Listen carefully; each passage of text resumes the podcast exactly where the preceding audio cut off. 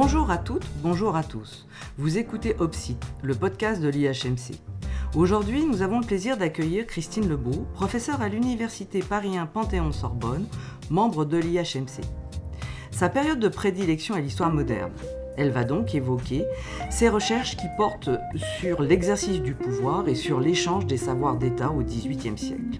Cet échange sera suivi de notre habituelle carte blanche. Hervé Drévillon évoquera, à la suite de la sortie du film Les Trois Mousquetaires, la symbolique militaire de ces troupes du roi. Et maintenant, nous allons écouter Christine Lebeau. Bonjour Christine. Bonjour Muriel. Aujourd'hui, Christine, vous allez euh, évoquer, à partir de votre livre sur la monarchie des Habsbourg, intitulé Aristocrates et grands commis à la cour, une histoire un peu singulière, un peu particulière, très mal connue, celle de la Galicie. Pouvez-vous nous expliquer ce qu'est la Galicie que l'on retrouve rarement dans les grands récits nationaux? Alors, la Galicie, correspond à cette portion de territoire de la République des deux nations, donc du royaume de Pologne-Lituanie, qui est concédée à la cour de Vienne lors des partages de Pologne de 1772 et 1795. Ce lot, comme l'appelaient les puissances partageantes, donc Prusse, Russie, Autriche, conserve en fait deux voïvodies de la République des deux nations, donc la voïvodie de la Petite Pologne, avec Cracovie, donc, qui rejoint euh, cet ensemble en 1795, et la voïvodie Ruthène, avec euh, le centre donc, de Lviv ou euh, Lemberg. Alors cet ensemble, cet espace, qui comprend, on, le sait, en 1910, 78 000 km, 8 millions d'habitants, 4,5 millions de Polonais, 3 millions et demi euh, de Ruthènes, hein, donc ukrainiens, euh, disparaît comme entité en 1918, en redevenant complètement polonaise donc en 1923, et c'est seulement qu'en 1945, la Galicie orientale, donc VIF, intègre la République socialiste d'Ukraine. Alors la Galicie, donc, ce n'est ni une communauté nationale, ni un État historique euh, de longue durée, hein, une centaine d'années, mais une composante de la Pologne et de l'Ukraine contemporaine. À vous entendre, cette histoire complexe doit nous permettre d'expliciter un certain nombre de questions qui touchent l'histoire de l'Europe centrale, ou médiane comme on peut l'appeler, histoire fort mal connue du grand public. Pouvez-vous nous éclairer?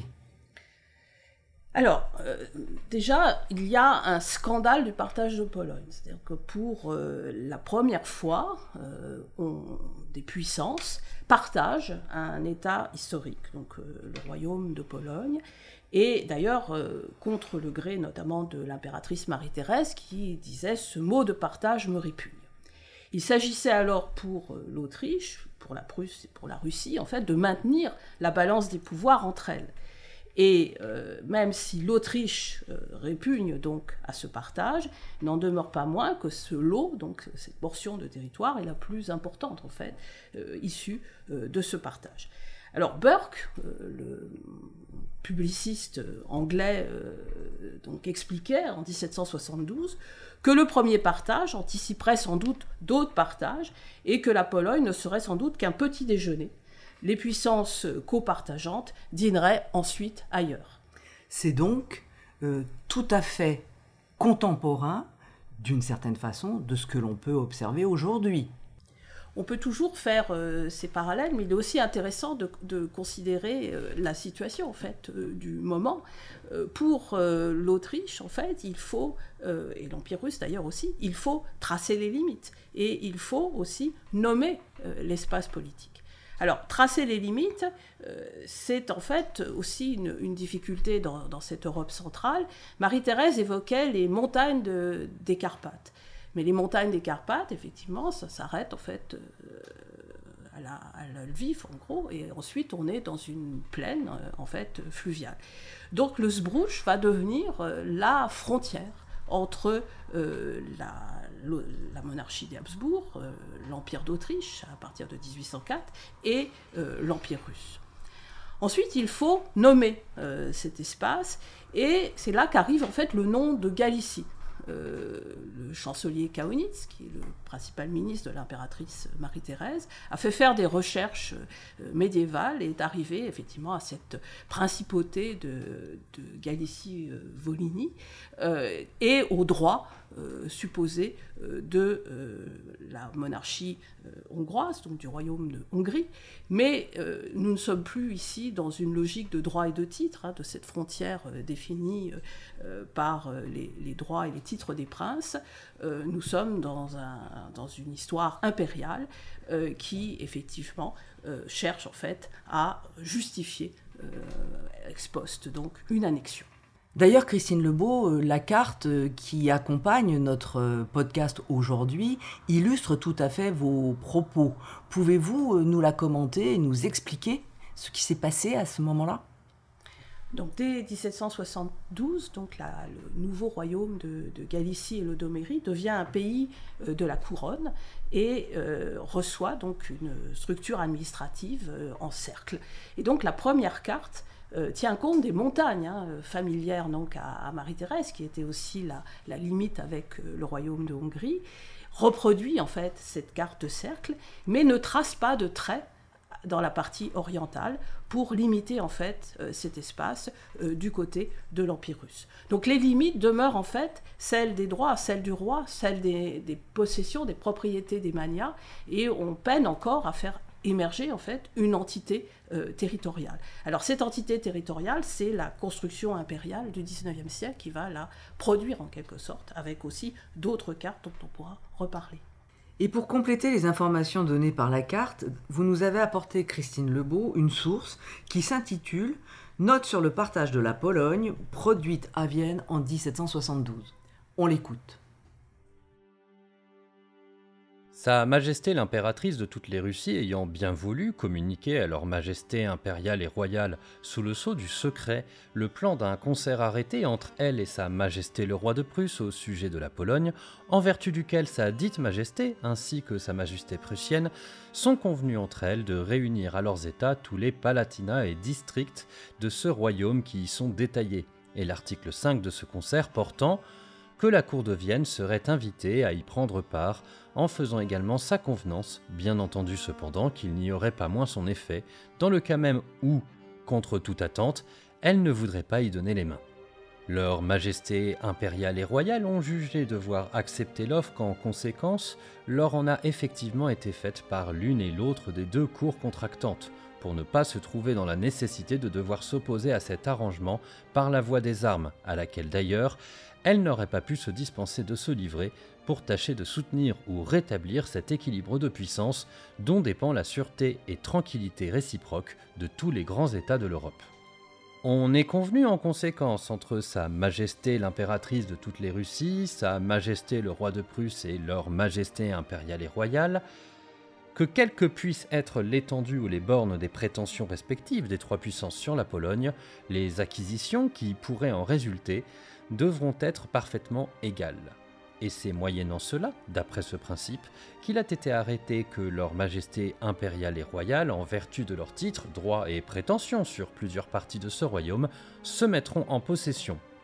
De la partie du Palatinat de Cracovie à la rive droite de la Vistule, depuis Biala, en longeant cette rivière jusque et vis-à-vis de Sandomir, et de là en avant jusque vis-à-vis Svolena, sur la rivière Vipère de là jusqu'à Barco, dans l'angle où se rassemblent les limites du Palatinat de Lublin, du Reusen et du Palatinat de Bjes, et où tombe dans cette rivière le bras d'une autre qui prend sa source sur la frontière du Palatinat de Bjes jusque à ce dernier Palatinat et à la Grande Lituanie. De là, le long de la frontière du Palatinat de Bjes ou de la Grande Lituanie et entre le Palatinat de Belts et la Volhynie, de façon que le Palatinat de Belts en totalité sera enclavé dans la nouvelle frontière, ensuite le long de la frontière de Volhynie jusqu'à la Podolie, et le long de la frontière de ce Palatinat jusqu'au Niester, et au-delà de cette rivière en la descendant jusqu'à la Moldavie, enfin le long de la frontière de Moldavie jusque à la Transylvanie et respectivement l'Hongrie ou les districts de Marmoros et Radna, de façon que la totalité de cette enclave tiendra par l'aile gauche à la Silésie et par la droite à la frontière de Transylvanie. Christine, pouvez-vous nous dire très rapidement les questions qu'évoque euh, cette source?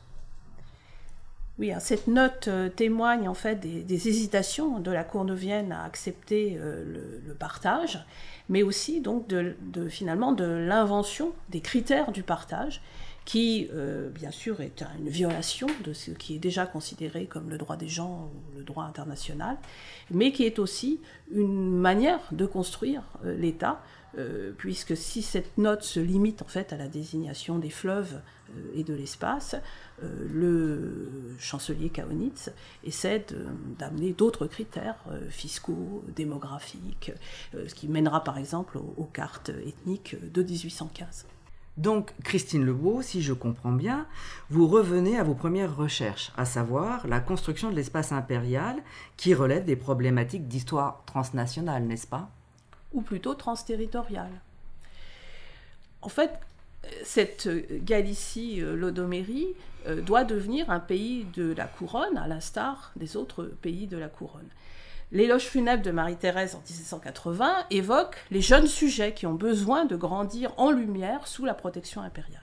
Alors on assiste d'abord à une construction savante, une flore, une exploration des Carpates, mais très rapidement, euh, cette Galicie-Lodomérie devient un laboratoire du joséphisme, donc de la politique réformatrice de l'empereur Joseph II, menée entre 1780 et 1790, qui est en fait un modèle pour les politiques néo-absolutistes du XIXe siècle, et en particulier celle menée entre 1848 et 1867 par François-Joseph. Alors Joseph II se rend plusieurs fois euh, donc en Galicie-Lodomérie, où il dit voir déjà d'avance. Alors c'est le, regard de l'empereur, voir non pas comme un État, mais comme un empereur ou un empire. Et euh, donc c'est procéder en fait à quantité de réformes qui ont déjà eu lieu, ont déjà été préparées dans d'autres territoires de la monarchie des Habsbourg.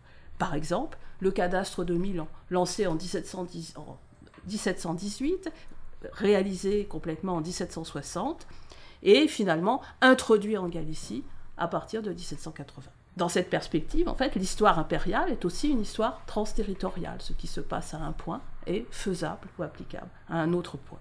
Christine Lebeau, pourriez-vous revenir euh, précisément sur ce que vous venez d'évoquer, le réformisme de Joseph II et euh, la mise en place d'un ordre impérial? Alors, Joseph II euh, était lecteur euh, des Lumières et souhaitait imposer la réforme d'en haut.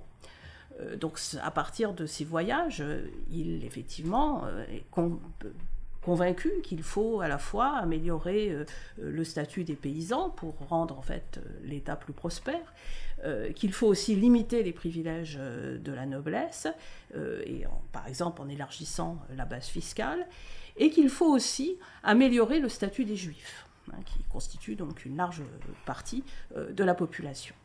Joseph II est aussi le promoteur euh, d'un code civil qui est partiellement rédigé euh, sous son règne et qui sera finalement mis en, application en 1811, donc dans le royaume de Galicie-Lodomérie comme dans le reste de la monarchie des Habsbourg. Donc la question qui se pose, hein, c'est aussi celle de l'uniformité l'uniformité de la loi, l'uniformité des structures administratives. Euh, il y a toute une bureaucratie qui est aussi envoyée en Galicie, qui devient une étape en fait du parcours euh, des administrateurs euh, habsbourgeois. Et de l'autre, donc, une gestion de la diversité. le recensement de 1857 continue de compter donc 44% de catholiques romains, 44% de grecs catholiques rutènes et un peu plus de 10% de juifs. Alors l'Empire euh, est aussi placé devant ce dilemme, hein, uniformiser ou au contraire tenir compte euh, de la diversité. Et on a notamment donc la grande entreprise euh, de Zurich, hein, géographe qui était aussi le, directeur du bureau de, de statistique, qui publie en 1855-57 une carte ethnographique de la monarchie des Habsbourg, y compris donc du royaume euh, de Galicie, l'Odomérie. Et euh, cette entreprise, en fait, de prendre en compte, de chiffrer, de euh, mieux connaître la diversité est encore reprise à l'exposition universelle de Vienne en 1873. Alors c'est ce qui a aussi pu conduire à réinterpréter la monarchie des Habsbourg, non pas comme une euh, prison des peuples, mais au contraire comme un espace qui encourage et favorise les nations. Et la nation polonaise, euh, particulièrement, apprend aussi à se compter et à se reconnaître dans cette période, notamment à partir donc de l'école statistique viennoise. C'est-à-dire qu'en se nommant et en se comptant, ces réformes ont permis aux différents peuples de cette partie de l'Europe médiane de se connaître et de se reconnaître. Oui, tout à fait. Et donc, effectivement, on peut interpréter la monarchie d'Habsbourg dans ce point de vue national libéral, en quelque sorte, qui voit donc une, naissance et même un encouragement euh, des euh, nations. Mais on peut aussi considérer le conflit social qui court, euh, en fait, dans cet espace, qui oppose la noblesse, grande propriétaire donc euh, des terres, euh, aux euh, paysans. par exemple, on a en 1846 une véritable émeute de la misère, donc une, puissante jacquerie qui effectivement conduit le gouvernement autrichien à imposer à la noblesse une réforme agraire, certes modérée, mais une réforme agraire tout de même. Christine Lebeau, il s'avère donc fondamental pour comprendre les, questions contemporaines de s'intéresser à l'histoire moderne. À ce titre, J'aimerais, si vous en êtes d'accord, que vous reveniez sur euh, deux cas qui me semblent assez emblématiques euh, de ce que vous êtes en train de nous raconter. Il s'agit de la création euh, d'une bibliothèque, celle d'Ossolineum, et je voudrais également que, si vous êtes d'accord, que vous évoquiez la ville frontière de Brody. Oui, alors l'Ossolineum, ou l'Institut national Ossolinski, est une euh, fondation importante pour la science et la culture polonaise, euh, qui est aujourd'hui donc euh, installée à, Lwów, donc Lemberg, dans le vocabulaire de la monarchie d'Habsbourg. Et en fait, cette fondation illustre les, enjeux d'une histoire nationale ou transnationale sur place, en quelque sorte car cette euh, bibliothèque, en fait, a été fondée euh, par euh, Ossolinski, donc, qui était érudit, bibliophile, collectionneur, qui a été préfet de la bibliothèque impériale à Vienne et qui était un noble possessionné, en fait, dans la région de Lviv. et donc, il crée ex nihilo, en fait, cette collection exceptionnelle de manuscrits, de livres, de gravures, euh, qui est en fait associé euh, très rapidement euh, à la collection Lubomirski, et qui en fait illustre donc à Lviv la culture polonaise, d'expression polonaise à un moment où la, monarchie d'Habsbourg, l'empereur, favorisait la langue polonaise et la nation polonaise pour en fait favoriser aussi la domination impériale. Alors cette fondation, qui comprend donc des, trésors euh, polonais, euh, par exemple le manuscrit euh, de Pantadeusz, donc d'Adam Mickiewicz, est en fait une collection qui a été déplacée pendant la, Deuxième Guerre mondiale, d'abord par les Allemands, puis ensuite par les Polonais devant l'arrivée donc des Soviétiques, et réinstallée donc à, à, Wrocław comme un, finalement un panthéon euh, polonais, mais qui avait été en fait inventé euh, à Lviv. Donc, Christine Lebeau, vous venez d'évoquer l'histoire, le cas d'un noble polonais en Galicie qui promeut la nation polonaise sur un territoire aujourd'hui ukrainien. Oui, et cette situation qui n'est pas euh, conflictuelle, à l'époque euh, d'Ossolinsky, euh, témoigne aussi de l'intrication euh, des, nations et de la nécessité d'écrire cette histoire transnationale et locale à la fois. Alors Brody illustre d'une autre manière cette situation. Brody, c'est une ville frontière qui se situait donc à la, frontière entre l'Empire des Habsbourg et l'Empire russe, qui était en 1772 la deuxième ville de Galicie après Lviv et avait un statut de port franc, donc qui favorisait en fait, l'échange euh, dans l'espace. Alors cette ville est aussi entrée euh, dans l'histoire en quelque sorte, puisque c'est la ville de naissance de Joseph Roth, donc euh, l'écrivain autrichien nostalgique de la monarchie des Habsbourg. Alors cette ville, en fait, rassemblait toutes les nations religieuses, ethniques de la zone, mais c'était aussi une ville où les chrétiens en fait ne représentaient qu'un tiers de la population, donc une, ville juive qui en fait vivait essentiellement de sa position d'intermédiaire euh, de sa position de ville de commerce entre donc euh, pour l'époque moderne la, Moscovie et euh, les foires allemandes, surtout la foire de, Leipzig.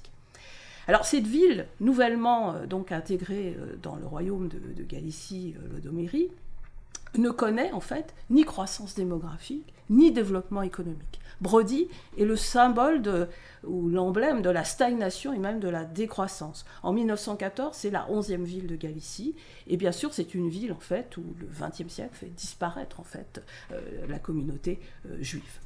Donc, si j'ai bien compris, la réforme voulue euh, par Joseph II, héritée des Lumières, a échoué. Oui et non, parce que cette ville, en fait, qui euh, est euh, donc euh, une ville en décroissance, une ville qui ne profite pas en fait de son agrégation à la monarchie d'Habsbourg, est aussi un, lieu de réflexion pour la communauté juive, un point de passage en fait de la scala de, de, monde juif des Lumières, qui en fait dialogue dans cet espace avec le, monde traditionnel du, du hassidisme. Donc Brody, en fait, c'est un lieu essentiel pour la communauté juive et au-delà, hein, euh, pour la frontière, dont finalement il ne reste plus rien à voir aujourd'hui. Hein. Euh, bien sûr, la synagogue a été euh, détruite. il ne reste que quelques tombes d'un cimetière juif qui sont en fait protégées par un petit auvent dans un coin. c'est aujourd'hui une ville euh, post-socialiste, euh, enfin, tel qu'il en existe beaucoup en Ukraine.